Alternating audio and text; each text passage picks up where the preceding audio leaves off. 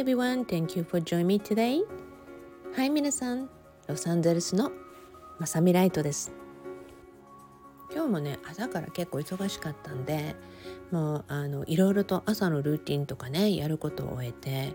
えー、そして今日は珍しく2階のねベッドルームから皆さんに録音をしているんですね。まあ、あのどこで録音してるかなんて皆さんがね 場所とか見えるわけじゃないんだからそんなどこから録音してますなんてね全然言わなくてもいいと思うんだけどあの私にとってはすごくねこの場所で録音するとかっていうのはすごくのその場所場所でねすごく意味があることでなぜならその場所場所のエネルギーが違うんですよね。まあ、全体的にね私の家ってアクエリアアクエリアスハウスって言われていてでも本当にねエネルギーがいろんなところにあってねでもその部屋ごとに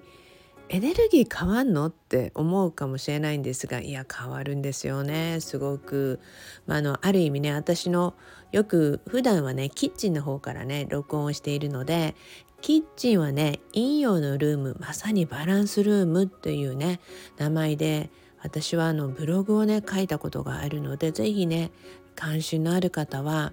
きっとねタグ検索でバランスルームって出すと出てくると思うんですね。またはね、そのお話、まさみさん知ってますよ、覚えてますよっていうね、あの、長い愛読者の素敵な皆さんは是非コメント欄に入れてあげてくださいね。まあ、きっとあのどこでのコメント欄かは知りませんが私は結構スタンド FM をねあの母体にして録音をしているので私が見るのは大抵あのスタンド FM になっていますので皆さんよろしくお願いします。ではね今日の完成トークってね生きるとか気持ちの切り替えっていうところをちょっとお話ししたいなと思います。昨日ねゴジラの映画を見てきたんですね確か70周年とかって書いてあった記憶があるんだけどまあ正直言うねあんまりゴジラ系ではないんですね。正直。でもねあの私は小さい頃からお人形さんがすごく苦手ででそれでね好きなのはぬいぐるみかロボット系とか実は怪獣系だったんですね。なのでねだからといって怪獣系をコレクションしてたとかそういうのはないんだけれども、まあ、とにかくお人形さんがとにかく苦手でお人形さんと遊んだ記憶は全くないんですね。だからお人形さんを買ったこともないんですウェアルね。まあそういう子でした。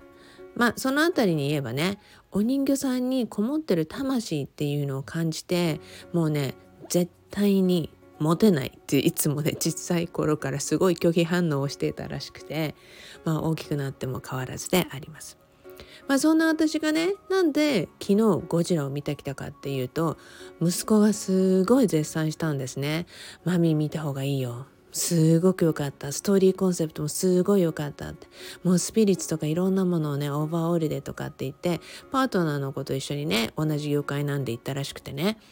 でそしたらもう彼なんかね泣いたって言うんですね。いやもうあなたが泣いたっていうのは行かなきゃねとかって言って。まあ子供の言うこと結構素直に聞く私は母親なんでね、まあ、あの子供がね行ってって言ったらもう翌日には私たち行って行ってってね、まあ、それが昨日だったんですね。なのであの見てきました。で見てきてね、まあ、あの実はねその見る前とか私ゴジラ派じゃないんだよねって主人に言っててね。いやもうどうしよういつものように映画って結構途中で寝たりとかするから 寝ちゃったらどうしようとかね。まあ実はいろいろ考えて主人にも言ったのね。えーうん寝たらごめんねとかって言っていたのにところがどっこいっていうんですか？なんかそんなところがどっこいってなんかすごい昔なんか誰かが言ってたのを思い出してポロって出たけど。まあ anyway 見てね泣いたの。すっごい泣いたの。なんかね戦後のお話、まあ、戦後の日本とかスピリッツとか、まあ、要は目覚めよう魂とかね。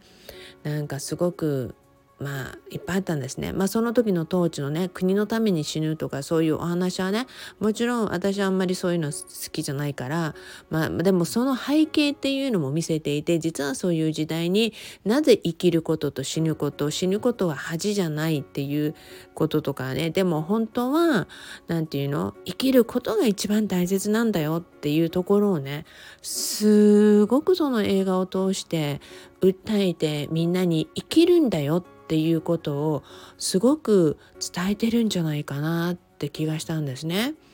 まあその後ねこのどういうコンセプトでとか全くそういう記事は読んでないのでねどういうやっぱり気持ちでなんていうのはね分かんないけどもでも私が感じた範囲ではいやすごくもう本当に生きるっていうことまさに今の時代に意味あって出てきたんだなってすごく思ったんですよね。だからねよかった本当によかったってうちの息子に終わった後電話して「See I told you I knew you like it」って言ってねもう絶対好きだと思ったよとか言ってってねまあまあなまあねあの心なしかちょっとゴジラにかわいそうだなと思うところもいっぱいあったりするんだけどまあでもまあねまあ、ゴジラがいい存在か悪い存在なのか全然わかんないけど、まあ、でもねたくさんの人が亡くなったってコンセプトのストーリーでねまあある意味ね本当に幸せになることは何なのかとかもうその戦後の時代ってね本当にその当時を生き抜いてきた人たちのねお話を聞いていったらやっぱりわかるわけだよね。もう本当にわずかなご飯でありがたいって思うことともう今では食べ物がもちろん溢れる時代になっていてねまあそんなことを思っていたらたまたま昨日はねあの仲良しのポスチャーウォーキングのきみこ先生が「まさみちゃんこれ見て」って送ってきた写真があって、まあ、それがねあのそのアメリカの蒸気あの蒸気蒸気船っていうかな？その船のね、まあ、個人のコレクションであるね戦争の時のコレクションとかをねあの持ってる方の船を見たんだっていうことで写真だったんですね。いややっぱりねすごい大切なことだよなと思って見てました。先生のお母さんは90代でね90代にしてアメリカに旅行に来てねすごくいろんな体験をして帰られたんだけどもすごくねやっぱりそこでもしお父さんが生きてたら一緒にこの戦後のお話とかね今のこういったコレクションで持ってる人たちのとかねこういう人たちってやっぱり戦争はやっぱりあってはいけないことそしてみんなが平和っていうことをやっぱり持ち続けるこの平和が続くようにっていう願いを込めてやっぱり忘れちゃいけない痛みっていうもの人間は忘れてしまうとなんか同じミスを繰り返してしまうじゃない？だからこそ何を思って何を残していくかっていうことをねすごい告げてるようで大切なんだなっていうふうに思いました。やっぱりね戦争時代を生きてきた人たちって敵国だったアメリカとね例えば日本一緒にこうやって手を取り合って話をしてって、まあ、いろんなことが世の中に起こってるのは背景もう全部今何て言うのかな無視して でもねそれでも手を取り合っていけるっていうようなこの時代を思うと戦争があったのってまだ100年未満なんだよね。そうするとねもう本当に大切なことまあほぼ100年近くはなってるけどでもねやっぱり残されたそして今の時代どんな時代も私たちって平和とか生きることとかすごく伝え続けていくことって大切なんだなっていう思いがしました。なのでまあゴジラおすすめです。その隣にあったね新しいジブリのアニメがあって私これ見たかったんだけどって言ってあのなんでなんでこれじゃなくて今日ゴジラなってんの？って言って主人には最初言ったんだけどなぜなら主人は見たいものしかあの見ようって言わないのでで私たちもうね、自分の息子の仕事の関係で、まあ、あのいくらでも見れるっていう映画のパスをもう毎月払って持ってるのでえななんでこれじゃないの？次行けばいいじゃんみたいな感じで言うんだけどで私が今面白い映画ないって言うと本人が見たくないものだと何もないって私には言うんですよね。じゃあ私がさっさと調べればいいじゃんって話なんだけど、まあ、そんなことでもうあの映画館に行くとポスター見てこれとこれこれ見たいんだよねって言っておくと、まあ、目にして言われたらもうやらないとね見に行かなきゃっていうのがあるんですよね。なぜならもう妻の希望に応えるいい旦那っていうのが自分の中の理想であるようなんでもうだからこそポスター見て次あれよねあれよねっていうふうにしてね 言っていました。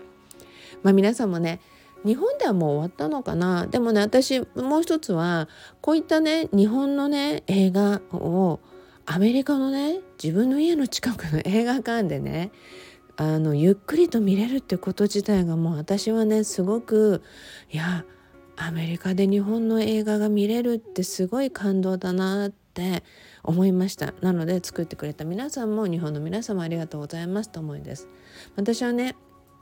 アメリカの映画館すごい好きでなぜならリクライニングだしね。どこ行ってもリクライニング。まあ基本的にリクライニングのとこしか選んでないっていうところがあるんだけどえそしてヒーターがついてるので私はね自分の中で映画を見ながらヒーティングセラピーとかって言ってるのね。でそうするともうずっともうあの背中とかにねあったかいあのシートですごいなんかリクライニングしてだから寝ちゃおうっていうことで子供に言われちゃうんだけどまあそんな感じでねこういう状況で日本の映画をアメリカの映画館で見れるなんて最高っていうふうに思いました。はい。えそしてね、皆さんにね、もう一つ、心魔法。まあ、気持ちの切り替えでいくとね、心魔法のね、かけ方っていうものを私はずっと前に発信をして以来、今はね、こういった音声ができてきたので、心魔法での顔出しビデオのメッセージは、まあ、月に数回っていう感じになっていますが、まあランダムにやっているのでね。あのまあでもランダムもね結構いいことなんだよっていうことを最近ねその有名な誰かが言ってたのでまあほら私の撮ってるランダムライブはいいことなんだって自分で勝手にね納得してきたんだけどあの心魔法のかけ方とねここは今完成トークじゃない？で完成トークも心魔法もコンセプト的には似てるんですね。なぜなら心魔法のかけ方をなんであのタイトルにしたかっていうとほんの少しの一瞬の気持ちとか考えで魔法のように心が変わるっていうこと。これはね亡きメンターの先生で預言者の先生がよく言ってたんだけどライトさん一瞬で未来は変わるんだよ。ってっていうことをよく言ったんですね。でもちろんね若い時もう20年以上前にねそれこその龍神との出会いの時に先生と出会っていて、まあ、すごい先生なのでねその先生と出会いながらもね一瞬で変わらないって言われながらもいやもう先生本当に一瞬で変わんの？とかって 思う時もありました。でもね本当にそうなんですよ。だからこそ皆さんに心魔法のかけ方っていうタイトルで出していきました。それは皆さんに聞いてもらって聞いて見て読んでそして一瞬で皆さんの気持ちが変わって皆さんが生きよう頑張ろう今日もいい日になるって思ってもらいたいなっていう気持ちを込めて基本的に私はそのコンセプトで全部入れているのね。時には厳しい話も出てくるかと思います。でもねこれこの間も言ったんだけど厳しいって捉えるのもこれをいいって捉えるのも受ける側見る見る方とか聞く方のその時の心の姿勢なんですね。だから皆さんがね厳しいと思ったらじゃあなんで厳しいと思うのか。それをね、うん、This is really good と思ったらじゃあ自分のコンディションが OK なんだなって思ってもらいたいなっていうふうに思います。まあこんな感じでね今日はね生きることとか心をね本当に気持ちとか気をね一瞬にして変えていきながら是非皆さんのね未来をさらに本当に良くしてもらいたいってこのタイミングっていうのはすごくいいタイミングでもあるので是非そうしていってくださいもちろんね毎日が Every day is a new day 毎日が新しい日であるからこそどんな日もどんな時も皆さんはね自分の人生をさらに向上させることができるのでまずエンジョイしていってくださいね。Thank you for listening. 今日もあなたの時間を取ってくれ聞いてくれありがとうございます。何回も何回もリピートで聞いてる皆さんも結構たくさんいるようでね。まあそういう方々のお話もねまた期間のまたの機会にシェアしていきたいなと思うぐらい本当に心から感謝です。Thank you everyone. ではいつものように Promise me love your life. あなたの人生をもっと好きになることを約束していってくださいね。そしてはふーってずっと息息止めないぐらいで喋ってた。Anyway, all have a beautiful day. Enjoy your day. それではロサンゼルスのマサミライトでした。